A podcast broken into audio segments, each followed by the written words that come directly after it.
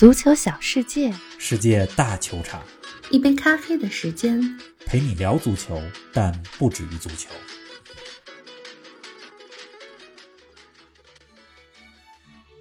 大雪纷飞的慕尼黑，巴萨零比三完败于拜仁，十七年来首次无缘欧冠十六强。如今的巴萨距离欧洲一流强队究竟有多远？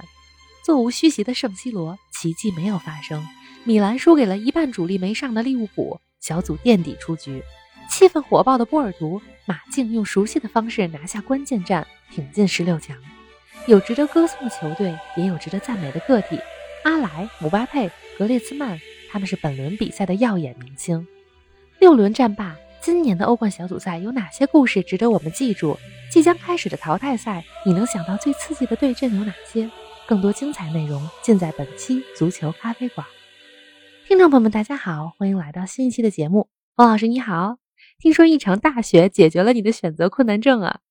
林子好，听众朋友们大家好，的确如此。昨儿晚上我还发愁呢，我究竟是看拜仁和巴萨的比赛，还是看亚特兰大和比利亚雷亚尔这场？是啊，结果欧洲阿尔卑斯山附近啊普降大雪，其中亚特兰大所在的贝加莫雪非常大。比赛呢也因此被推迟了一天进行，帮助我解决了选择困难。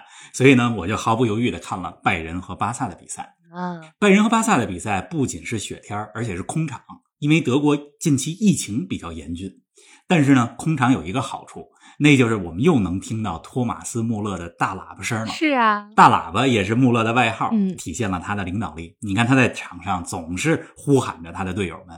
上半场结束的时候，一边走回休息室，还一边跟萨内讲：“你应该怎么着怎么着呢？”恭喜托马斯·穆勒，这场比赛当中取得了个人欧冠的第五十个进球，这也是取得这个成就的德国第一人。恭喜恭喜！亚特兰大和黄色潜水艇的比赛取消了，嗯，明天才进行。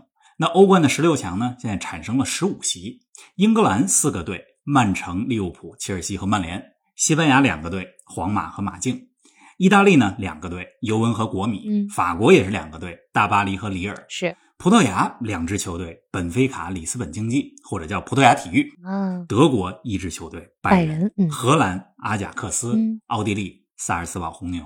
最后一支球队呢，会在意大利和西班牙之间产生，不是亚特兰大，就是比利亚雷亚尔。是啊，这是现在欧冠十六强里边十五席的分布。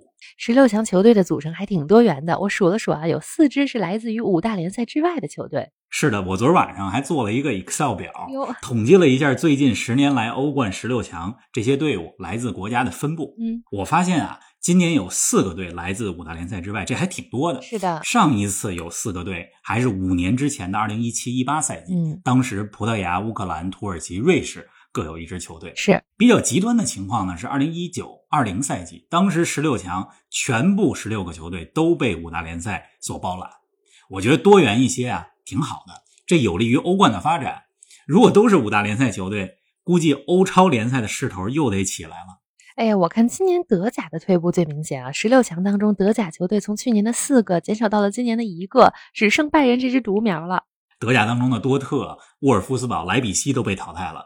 莱比锡啊，这个赛季纳格尔斯曼去拜仁之后，一直没有找对方向。嗯，那上周末联赛输了球之后，美国的主教练马什刚刚下课。当然了，莱比锡分的这个组也比较强，和大巴黎、曼城一个组，没出现这个是有预期的。多特蒙德比较不应该，他们第五轮客场一比三输葡萄牙体育的比赛太致命了，最终呢小组排第三，去打欧联杯去了。沃尔夫斯堡所在的这个组，四个队都比较平均，到最后一轮都有出线机会，结果最后一轮沃尔夫斯堡一比三输给了法甲的里尔。加拿大前锋乔纳森·戴维在这场比赛当中表现的非常好，打进了一个球，而且土耳其的锋霸伊尔马兹也有进球。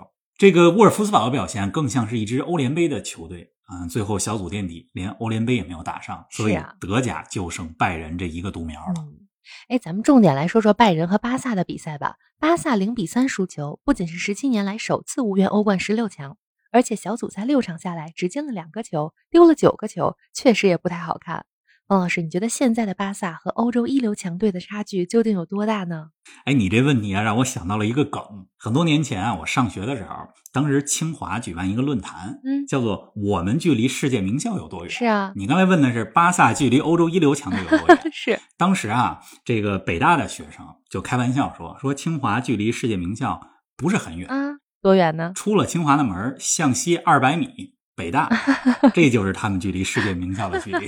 是玩笑归玩笑，我嗯估计有了这个这个玩笑，皇马的球迷可能会说怎么说？：“哎，不是很远，巴塞罗那西南方向五百公里哎，就是巴萨距离世界一流强队的距离。”哎，真是好了，咱们书归正传啊。嗯巴萨呢，在今天这场比赛之前坑挖的比较深，最后一轮呢，只有客场战胜拜仁才能出现啊。我想巴萨被淘汰，大家也是有心理预期的。哈维执教球队以来啊，让人们看到了一些希望，但是客观的来讲，现在巴萨的实力，不要说跟拜仁比，就是让巴萨再跟本菲卡踢两场，估计也踢不过。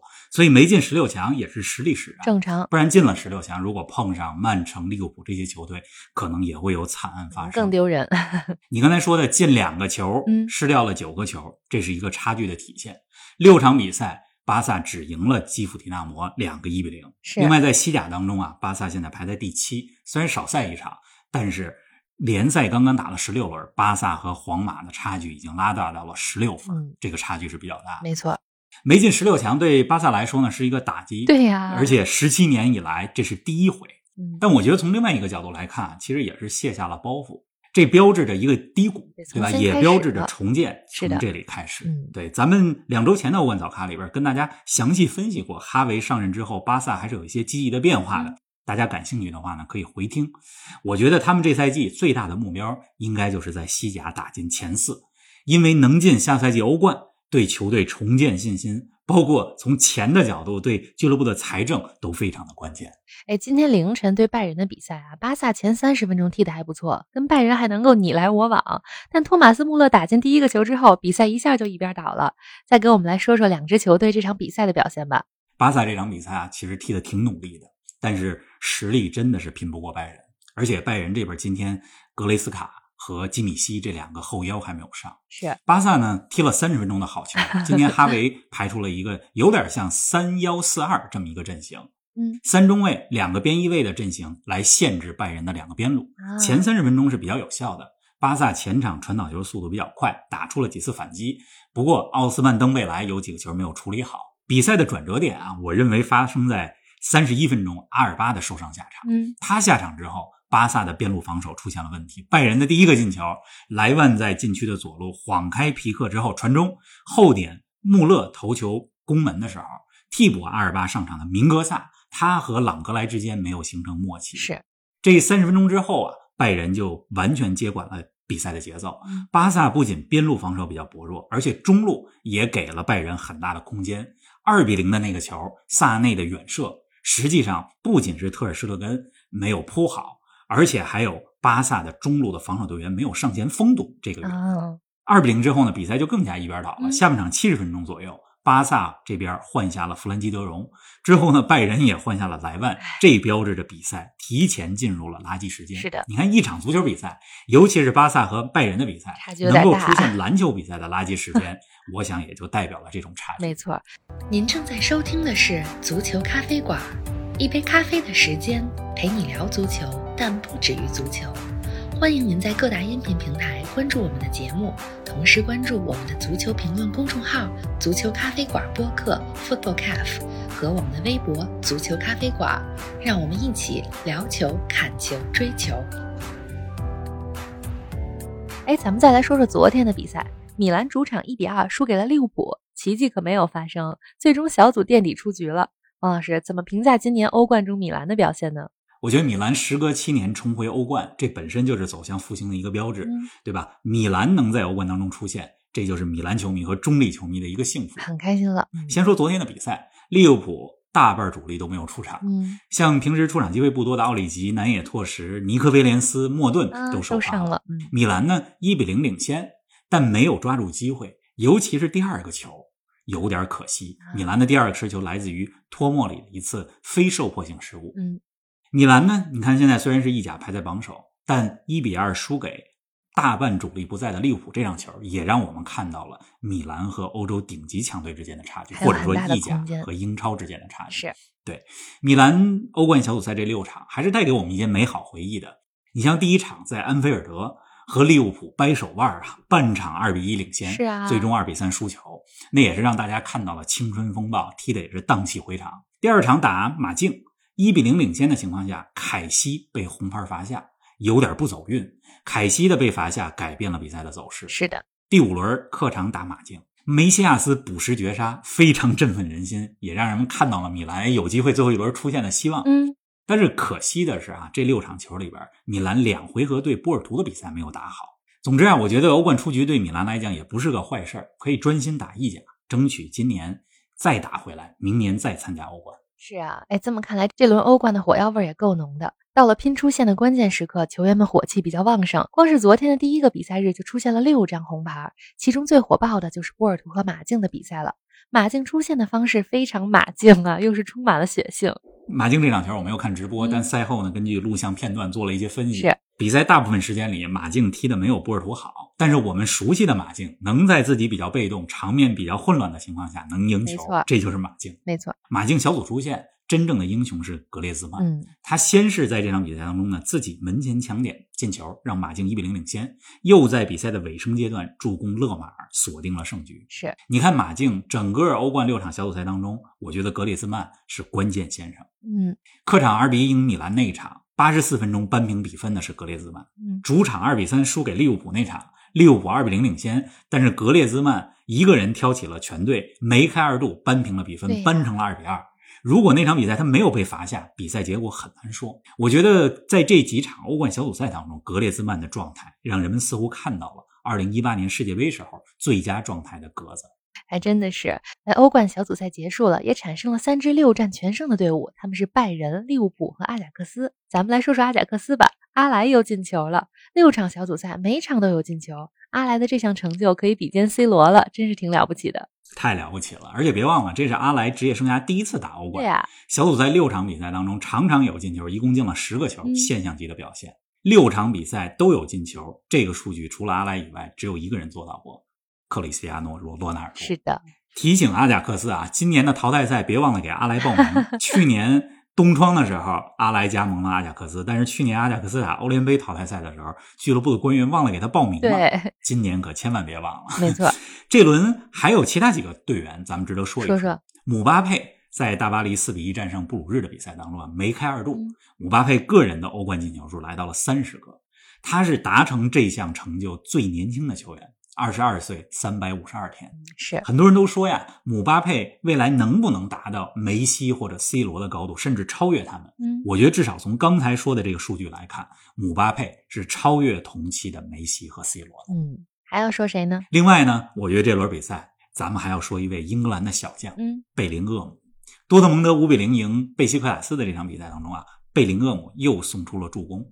这赛季欧冠当中，贝林厄姆已经参与了四个进球，是一个是他自己打进的，另外三次是助攻。他是参与直接进球最多的二十岁以下的年轻球员，可以说是前途无量。未来可期呀、另外啊，上周末的德甲当中，多特二比三输给拜仁的比赛赛后，贝林厄姆在采访的时候，他还揭露了主裁判的黑历史。因为那场比赛当中，当值主裁判有好几个非常有争议性的判罚，是啊、大部分是对多特不利的。嗯那赛后采访当中呢，贝林厄姆说：“说我我调查过，这个裁判十年前他收过三百欧元的贿赂。啊，你想，一个不到二十岁的小将，首先他能知道这一点，嗯，对吧？第二，他敢说出来，是的这一点很不容易。虽然最后被罚款了，但是我觉得勇气可嘉，看好贝林厄姆，嗯将来一定是英格兰的一代呃传奇的中场。咱们等着看看。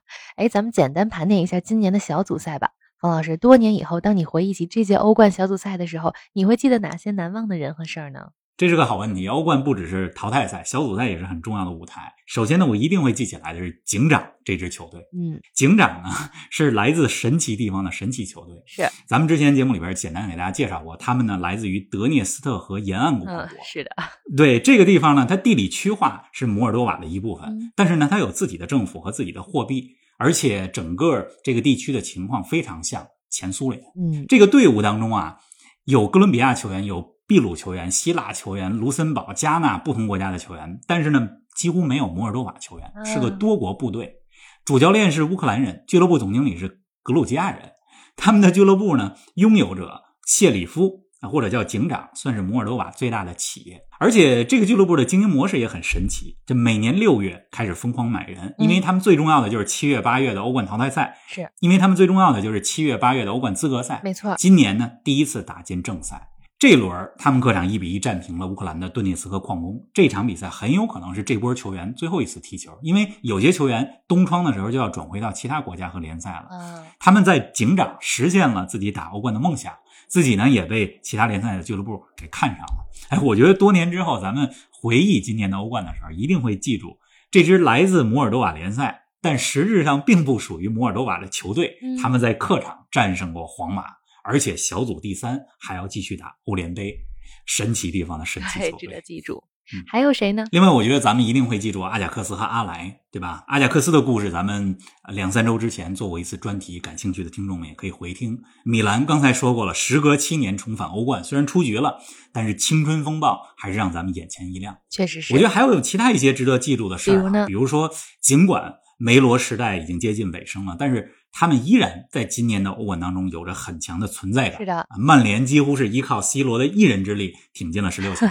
那梅西呢，在欧冠当中代表大巴黎的表现也要好于在法甲的表现。没。错，另外，值得咱们记住的还有来自葡萄牙的葡萄牙体育。或者叫里斯本竞技队，嗯他们淘汰了多特蒙德，挺进十六强。而且葡萄牙体育三十六岁的主教练阿莫里姆，我觉得他是一个名帅的胚子。哎呀，接下来到了大家最期待的，就是周一的抽签了。冯老师，十六进八的比赛，你能想到的最刺激的对决会是谁对谁呢？